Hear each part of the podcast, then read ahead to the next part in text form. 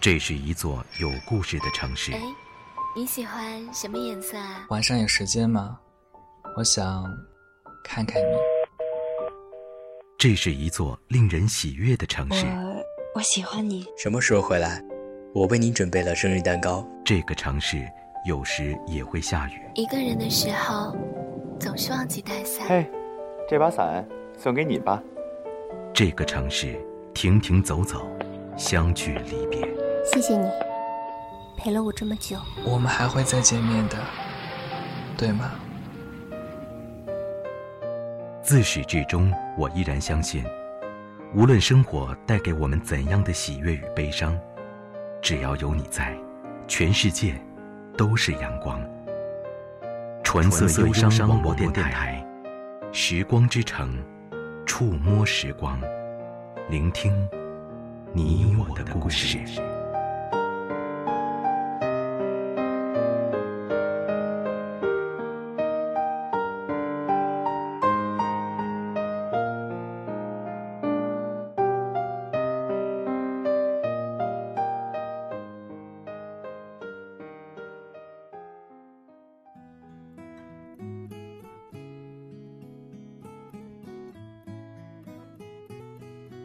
记得稻草和微微刚谈恋爱的时候，有一天非要找我喝酒，喝到一半拉着我的手，语重心长地和我说：“你帮我记住，我这一辈子只谈一次恋爱，只谈一次，谈一次就是一辈子。”他又说：“微微是我的初恋，我要好好爱她。”永远不分开，你信不信？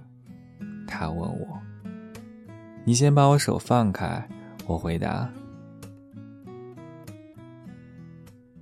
后来他和微微分手，这混蛋和微微说好，两人一起在北京打拼。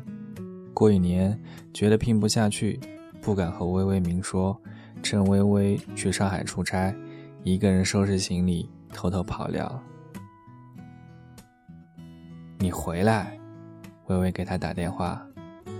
北京真不是人待的地方，稻草说：“你也走吧，微微，我们去二线城市一样打拼的，过得会比现在好。”你回来，微微重复。我觉得在北京，我时刻低人一等，稻草说：“我受不了，我有自尊的，微微。”你来找我好不好？你回来。微微声音颤抖，不停的重复同一句话。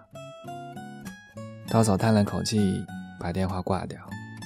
他没有回来，而是换了手机号，不再登录任何通讯软件，好像人间蒸发一样，消失无踪。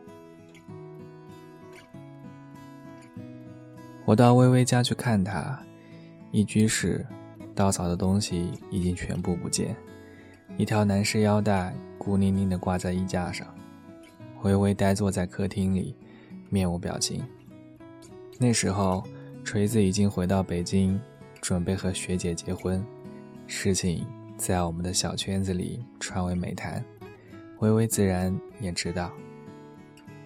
你说，锤子和学姐为什么能那么好？微微忽然问我：“我怎么知道？都是写小说。郭敬明为什么那么有钱呢？”微微又呆呆地看着墙角。你说，真的已经没有办法挽回了吗？他问。我站在一边没有说话。如果能挽回，还需要问这样的话吗？我担心微微过不去这个坎，那段时间一有空就叫她一起吃饭，没人付账，干脆叫上大宽。你看啊，这个扇贝，吃饭的时候我说壳特别硬，鲨鱼想咬它能磕掉满嘴的牙，所以你要内心强大起来，就能抵御外界给你的所有伤害。微微瞥我一眼。鲨鱼不吃扇贝吧？换个比喻，你看这条鲈鱼记忆特别短，只有七秒。人家就没有痛苦，因为记不住，所以你要内心强大起来。过去的事儿，过去就过去了。微微瞥我一眼，你说的是金鱼吧？呃，还能不能做朋友了？大宽乐不可支，哈哈笑，说：“你这是扮演人生导师吗？”我从桌子底下踹了他一脚。微微显得兴致不高，吃到一半，他忽然说：“周末你们有时间吗？我想逛逛北京。”有，太有了，正好大款有车，连交通费都省了，对不对？于是周六那天。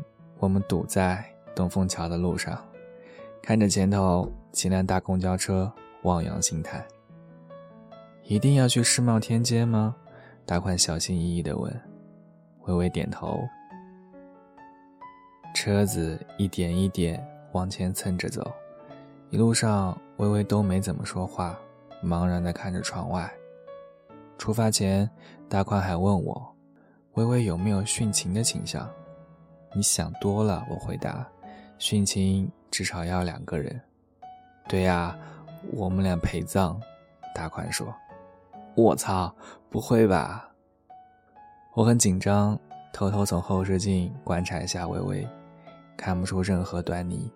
大宽也很紧张，半个小时喝了两瓶水。我们在诡异的气氛里到了世贸天阶，下车，微微带着我们。走到巨大的天幕下面，站在路中央，抬头看。他一会儿要是掏刀子，你记得赶紧跑。大宽给我微信，他肯定先杀你。为什么？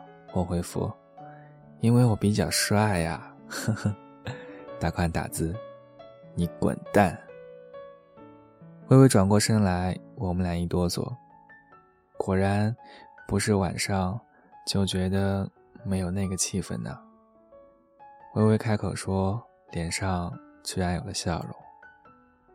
我到北京第一年的时候，稻草说带我来跨年，人好多啊，把我吓了一跳。天幕上全都是短信。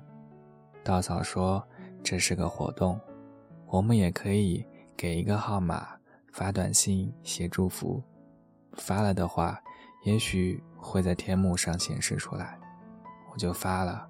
我写：“稻草，我们永远在一起。”可是短信太多了，我找来找去也没有找到。微微伸手比划了一下，后来稻草说：“不找了，我们回去吧，明年再来。到那时候，我们不停发，不停发，一定会有的。”我没说话。微微来北京的时候是去年三月，现在是六月。也许我们再也没有机会一起跨年了吧？微微看着天幕，天幕上什么都没有。我忽然明白了，他说“逛逛北京”的用意。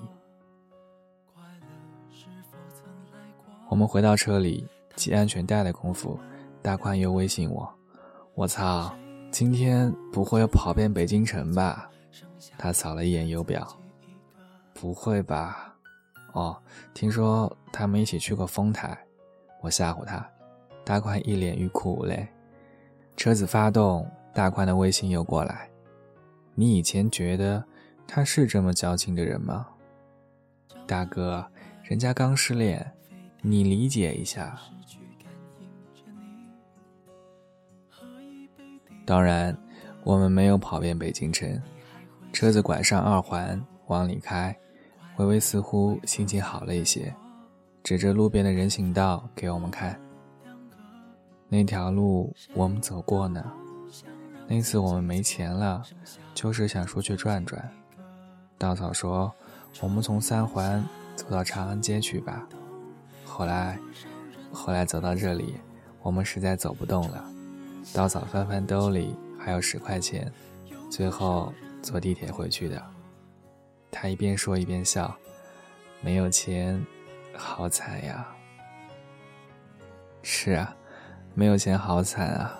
比如我，我们本来还想一起去故宫的。微微顿了一下，又说：“我们说好了，逛完故宫，再一路走到前门。可是那段时间，稻草很忙。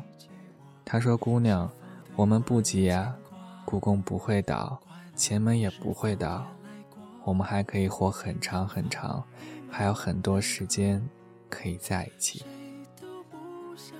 我和大宽听着，不知道该说什么。”大宽忽然一打方向盘，拐上了另一条路。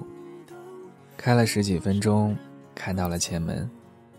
微微一下坐直了身子，大宽把车停在路边，帮微微放下车窗。微微静静地坐着，不远处就是前门大街，人来人往。我们谁都没有说话。前门真的很漂亮啊。过了一会儿，微微说。要不我们下去走走？我提议。微微想了想，却摇了摇头。算了，他说，在这里看看就好。我们继续走吧。他又说，去哪儿？大宽问。微微又想了想，去鼓楼那边吧，好吗？当然好，反正又不是我开车。大宽发出一声。类似抽泣的声音，我知道他在想什么。就在五分钟前，他还给我微信：“你知道哪儿有厕所吗？水喝的有点多了。”不知道，我回复：“忍着。”离开前门的路上，微微一直保持沉默。我和大宽都不说话。每次车慢下来，大宽就给我发一个嚎啕大哭的表情。我假装没有看见。到一个路口，微微忽然说：“其实我猜到，他也许会走的。”我心里一跳，但没回应。等他往下说：“那几个月，他一直说压力好大，想到将来要买车买房，对一个家庭负责，他觉得这些太复杂了。我也一直在劝他。”说没关系，我不在乎等多长时间，我不介意挤地铁，不介意租房子，只要他在，一切都好。我可以努力工作，和他一起攒钱。我是真的在攒钱呢。他接着说：“我接了个外包策划的项目，晚上他看电视，我就窝在他旁边，用电脑做方案。”后来他突然烦了，摔了我的鼠标，说没用的，我们再努力也攒不够钱的。声音越来越低，直到说不下去。也许他走了也是好事吧，我忍不住说。微微摇头，我不知道，我不知道。我是因为他才来的北京啊。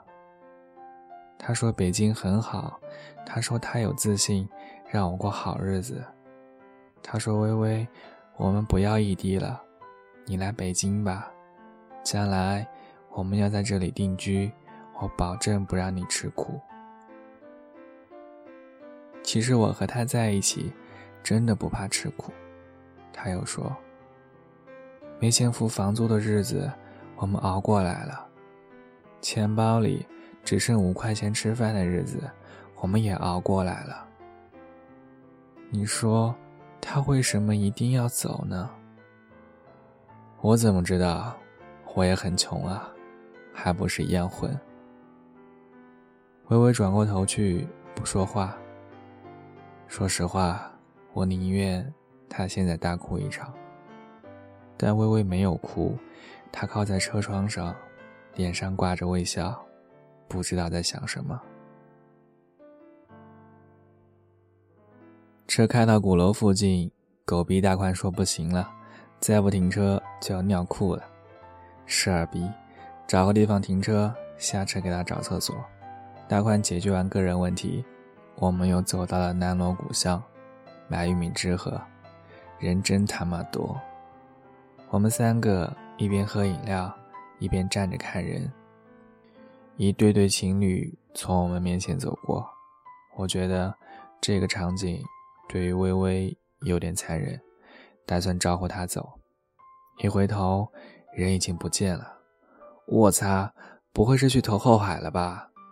叫上大宽准备追，就看见微微一脸迷茫的从旁边一家小店里走出来，两手空空。你玉米汁呢？我问他。微微恍然大悟，啊，忘了。他说：“我买了这个。”他又说：“他从兜里掏出一个小盒子，里头是一对兔爷的吊饰，陶制，一个蓝色的。”一个粉色的破玩意儿，居然卖两百多块钱！靠，能吃多少羊肉串呢？微微，这些都是骗游客的。我忍不住说：“我知道。”微微说：“去年我和稻草来过这家店，当时我特别喜欢这对吊饰。稻草说太贵了，我们还要付房租，等以后有钱了再买。”可是后来，我们真的有钱了，也没有买。微微低下头，我和大宽都说不出话。我们去后海吧。微微抬起头。我们三个人沿着路走，穿过烟袋斜街，走到后海，人依然很多。快到傍晚，有几家酒吧已经开门迎客，驻唱歌手的声音。透过窗子传出来，基本上都不太好听。这也叫唱歌？大宽在后面偷偷自言自语：“大哥，你五音不全，就不要挑三拣四了吧。”微微自始至终都听得很认真，他小心地走到岸边，避让着来来往往的观光三轮车，视线不时扫过身旁的水面。走过一条长路，转弯，在一段栏杆前停下。就是这里，他说。我和大宽愣住，四下空空，什么都没有啊。稻草第一次带我来这儿，别的我都没记住，就记住了这儿。当时我刚来北京没多久，觉得这里很美啊，湖很宽，很舒服。虽然人多，但是能让人安心，因为他在。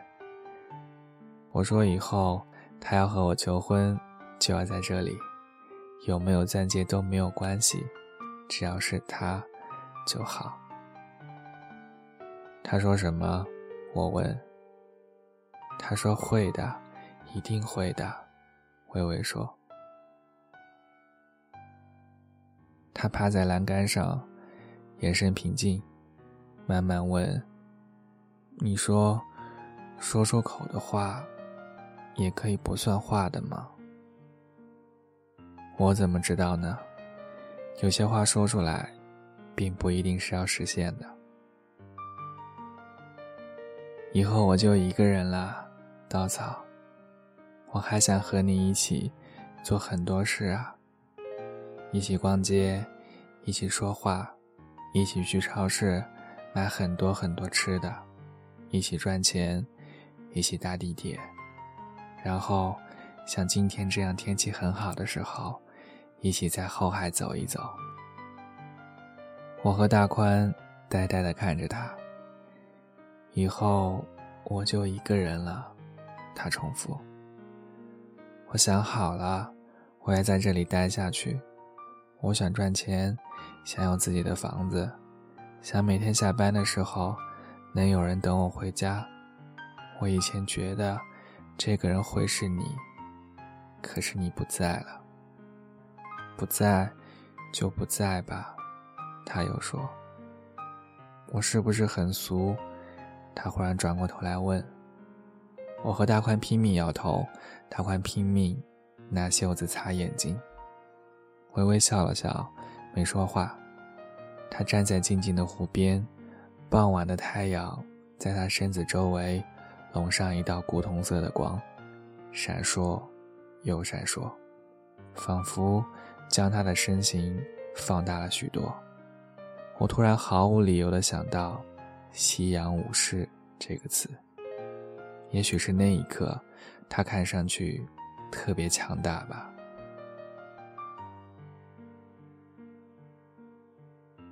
再次见到微微是一年后，他还在原先的公司工作，已经成了一个团队的主管。据说工作很拼，和我们吃饭，话题时常会滑到行业前景、发展方向上去，把我和大宽两个傻逼听得目瞪口呆。我果然变成一个俗人了，微微笑着说。我和大宽拼命摇头，行业前景啊，我们还狗屁都不懂呢。所以，我们假装菜很好吃。后来就喝酒，微微一直在说话，说他已经办好了工作居住证，准备参加摇号、买车。说他最近谈恋爱了，对方很可靠，说他们。攒了一笔不大不小的钱，而且还在攒，打算攒够了付首付就选房子，结婚一起还贷款，还不错吧？微微说：“是啊，不错到我们想骂人，所以我们继续假装菜很好吃。”大宽借上厕所的功夫，问我知不知道稻草的近况，我耸耸肩。微微自始至终都没有说过稻草的事，稻草去了哪儿，做了些什么，我们都不知道。他不说，我也不想问。有些人在你的生命里，终究只是过客，过去了，就真的只能过去。伤疤会痊愈，回忆会慢慢淡忘，你依然是在往前走。直到遇见另一个人，开始新的生活，最后剩下的也仅仅是一点回忆而已。如果你也听说，有没有想